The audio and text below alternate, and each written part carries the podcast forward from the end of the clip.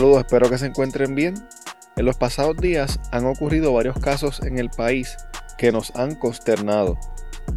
Uno de los casos más sonados fue el asesinato del joven Jesús Francisco en medio de un secuestro ocurrido en el restaurante El Hipopótamo en Río Piedras. El FBI ya anunció que va a solicitar la pena de muerte contra los acusados de este asesinato. También lo hizo recientemente en el caso del boxeador Félix Verdejo, acusado de asesinar a la joven Keisla Rodríguez. En el episodio de hoy hablamos de un caso en el que un narcotraficante mató a su pareja consensual al enterarse de que ella era informante de la DEA y para evitar que proporcionara a las autoridades información adicional sobre su actividad delictiva.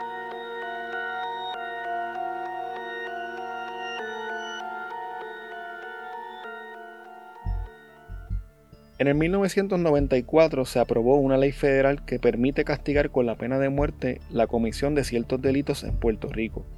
El gobierno federal ha presentado múltiples solicitudes de certificación para casos de pena de muerte en el Tribunal de Distrito de Puerto Rico.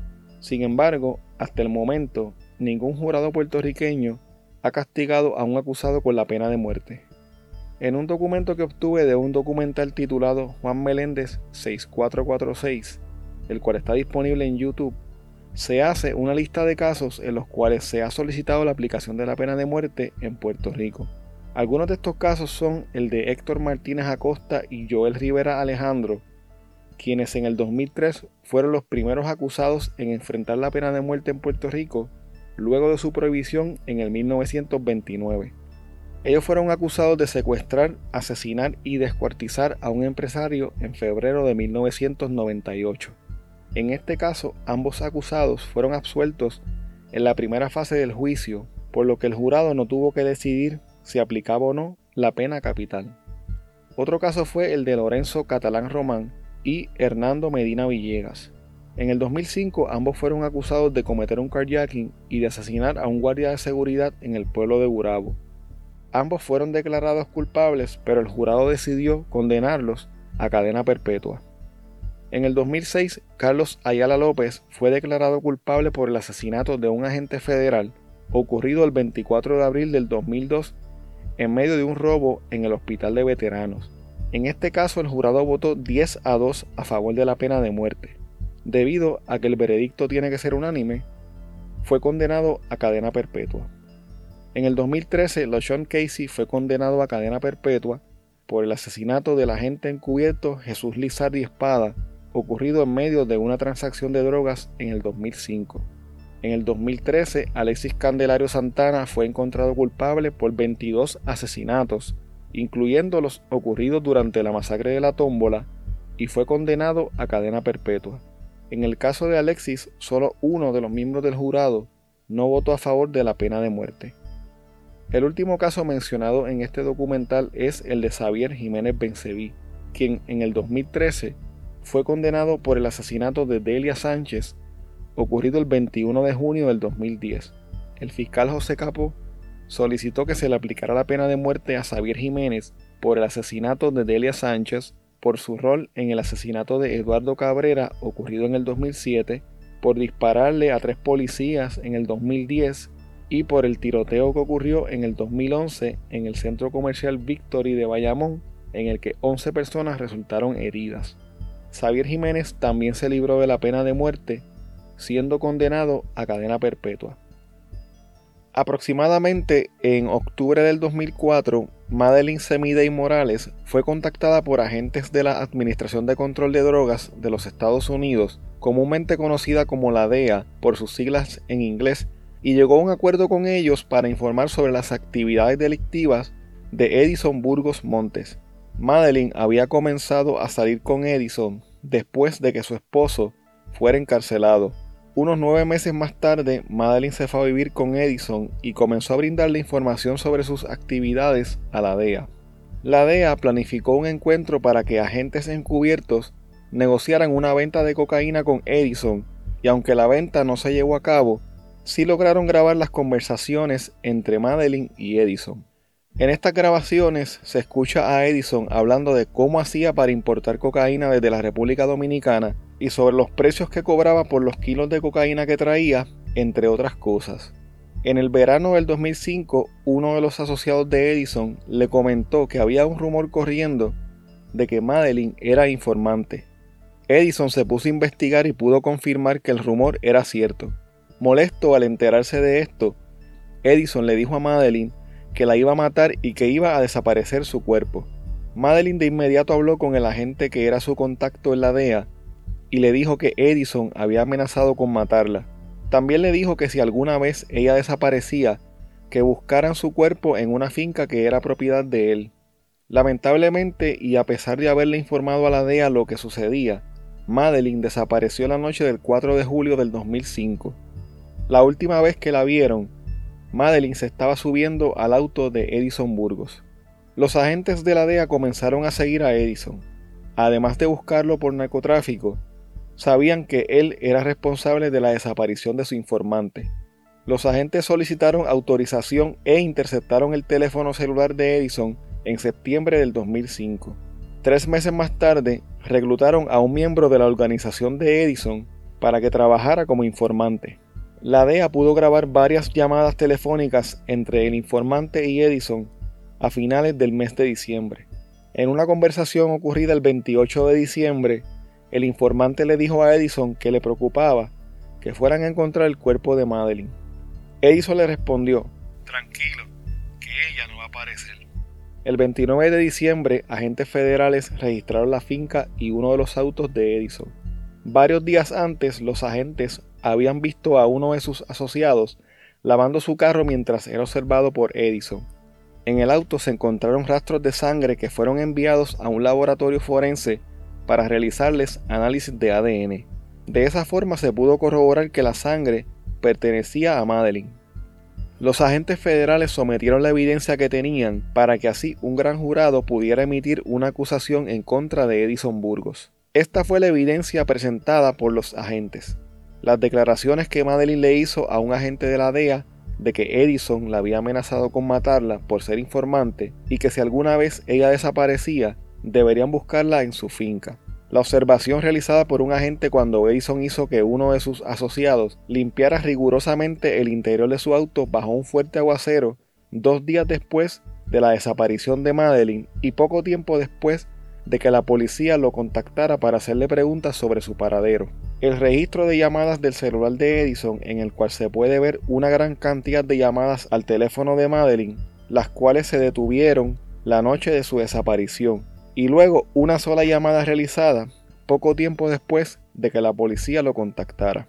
La grabación de una llamada entre Edison y uno de sus socios en la que el hombre le decía que estaba preocupado de que algo le hubiera pasado a él debido a la mujer esa en referencia a Madeline. Declaraciones juradas de dos de los asociados de Edison en las que dijeron que él sabía que Madeline era una informante. Varias declaraciones de un informante en las que contó sobre algunas conversaciones que tuvo con Edison en las que él dijo que no le preocupaba el arresto de otro de los miembros de su organización porque sabía que la policía no iba a poder encontrar a Madeline, que la DEA lo habría arrestado a esas alturas de tener algo sólido en su contra, y que no entendía cómo Madeline pudo haberlo traicionado después que él le pagaba las cuentas y mantenía económicamente a sus hijas. Otra conversación entre un informante y Edison en la que dijo que el cuerpo de Madeline no iba a aparecer, que la podían buscar en Yauco, en Ponce y en Mayagüez y no la iban a poder encontrar.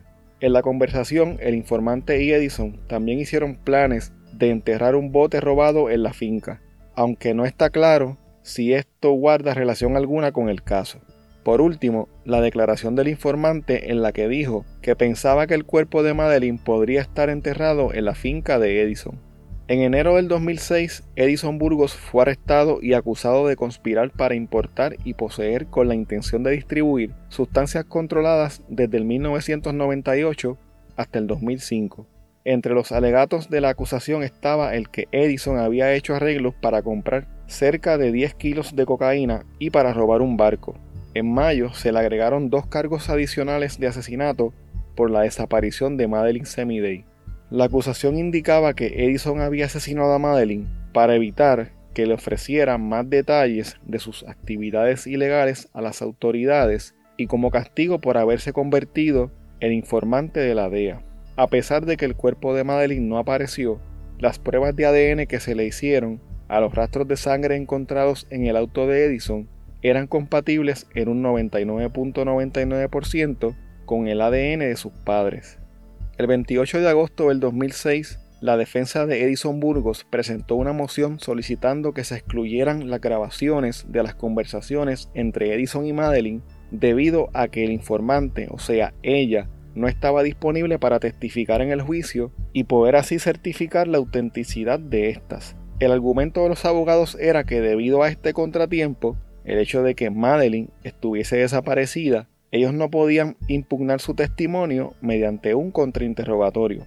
La fiscalía respondió a este argumento indicando que las grabaciones pueden ser autenticadas por los agentes que estuvieron presentes durante las conversaciones y quienes monitorearon las mismas, por lo que la presencia del informante no era necesaria. Otro de los argumentos de la defensa de Edison fue que su representado nunca causó ningún daño a Madeline y que él no era responsable de que ella no estuviera disponible para testificar en el juicio. Según la defensa, debido a que el informante no estaba disponible, se violaba su derecho a la confrontación de testigos. El tribunal denegó la petición de la defensa de Edison para que se excluyeran las grabaciones basándose en una decisión del Tribunal de Apelaciones del primer circuito en la que se había determinado que un acusado renuncia a sus derechos según la cláusula de confrontación al asesinar a un testigo potencial para evitar que ese testigo testifique en su contra en el juicio. El 27 de julio del 2007, la jefa de los fiscales federales en Puerto Rico, Rosemilia Rodríguez, sometió junto a la fiscal Julie B. Mosley una moción solicitando que de ser encontrado culpable, Edison Burgos fuera sentenciado a la pena de muerte. La Fiscalía Federal en Puerto Rico pidió la pena de muerte porque el asesinato de Madeline fue catalogado como manipulación de un testigo o informante federal y se llevó a cabo como represalias contra un testigo o informante federal. Para esto, la fiscalía tenía que probar que Edison Burgos mató intencionalmente a Madeline Semidey, que Edison Burgos le infligió intencionalmente lesiones corporales graves que resultaron en su muerte, y que este acto constituía un desprecio imprudente por la vida humana que tuvo como resultado la muerte de Madeline Semidey. Además, que Edison Burgos cometió el delito después de una planificación y premeditación sustancial para causar la muerte de Madeline Semidey. Otra evidencia que presentó la fiscalía era su historial de actos de violencia, como por ejemplo un incidente de violencia doméstica ocurrido en mayo de 1995, un incidente de agresión agravada ocurrido en noviembre de 1999, otro incidente de agresión agravada ocurrido en octubre del 2002 y un incidente de violencia doméstica ocurrido en abril del 2004. Varios agravantes se dieron en este caso que según la Fiscalía Federal justificaban la solicitud que se había hecho de la pena capital. Entre los agravantes estaba que Edison mató a Madeline mientras participaba en otro delito que en este caso era la conspiración para distribuir 5 o más kilos de cocaína, que la muerte de Madeline por ser informante federal constituía obstrucción a la justicia, y que Madeline era particularmente vulnerable debido a su relación de dependencia y su confianza en Edison y a las diferencias de tamaño corporal entre él y ella. En el 2012, la fiscal federal Julie Mosley dijo lo siguiente. El acusado le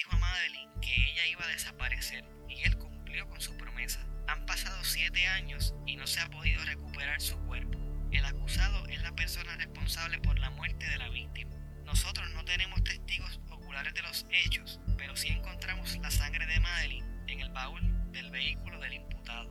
En septiembre del 2012, en una sala del Tribunal Federal de Puerto Rico llena a capacidad de funcionarios federales y de familiares de Madeline Semidey y del acusado, Edison Burgos Montes fue encontrado culpable por cargos de narcotráfico y por el asesinato y la desaparición de Madeline Semidey Morales.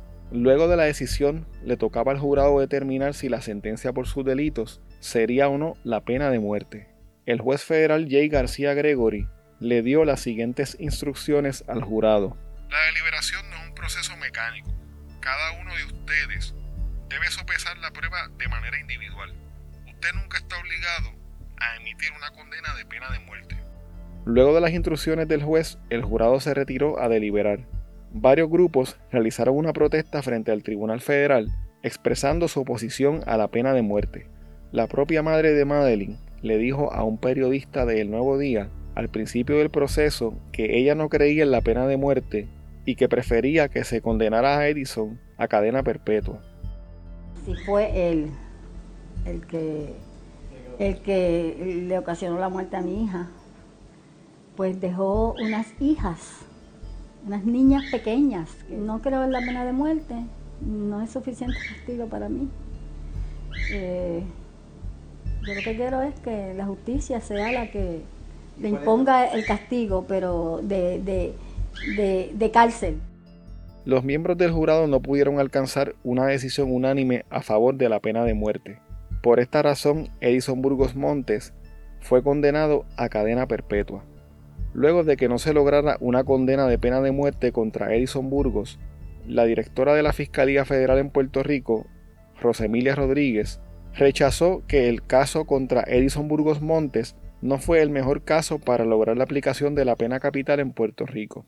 Sé que la cultura puertorriqueña en ese sentido prevalece en casos como este, sea arraigo de no, creo, pena de muerte. No creo, en este caso prevaleció, pero no creo. Yo creo que estamos listos pronto para el caso adecuado ustedes saben que hay casos más adecuados, vamos a ponerlo. Que no hubiese aparecido el cuerpo. Que voy a mencionar el caso, no voy a mencionar el caso. Todos ustedes saben, ustedes están en esto todos los días, yo no voy a mencionar el caso.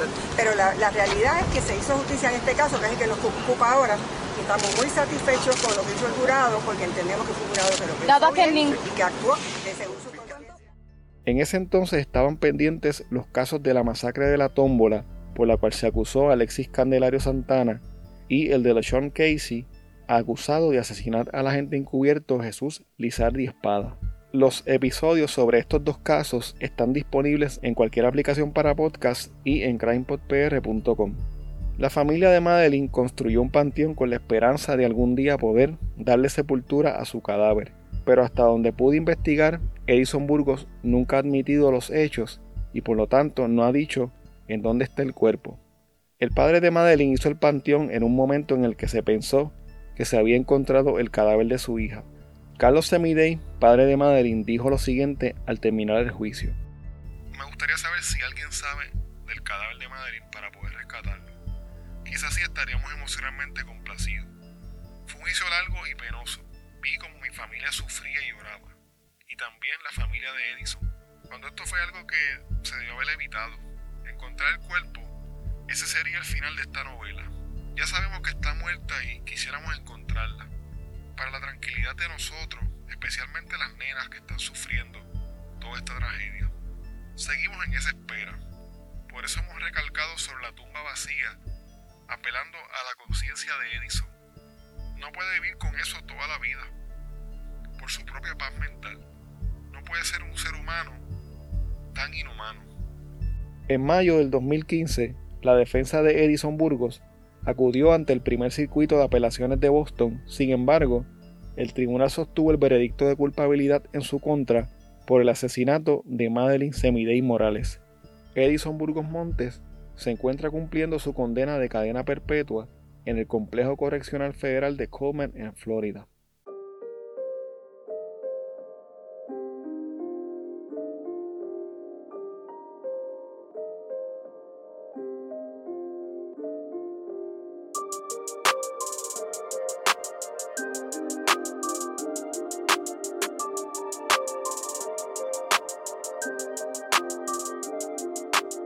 Bueno, hasta aquí el episodio de hoy. Recuerda que puedes contactarnos a través de crimepodpr.com. Síguenos en Facebook, Instagram y Twitter como CrimePodPR, en donde estaremos subiendo contenido relacionado a los temas con los que vamos a estar trabajando y sobre noticias de casos criminales principalmente.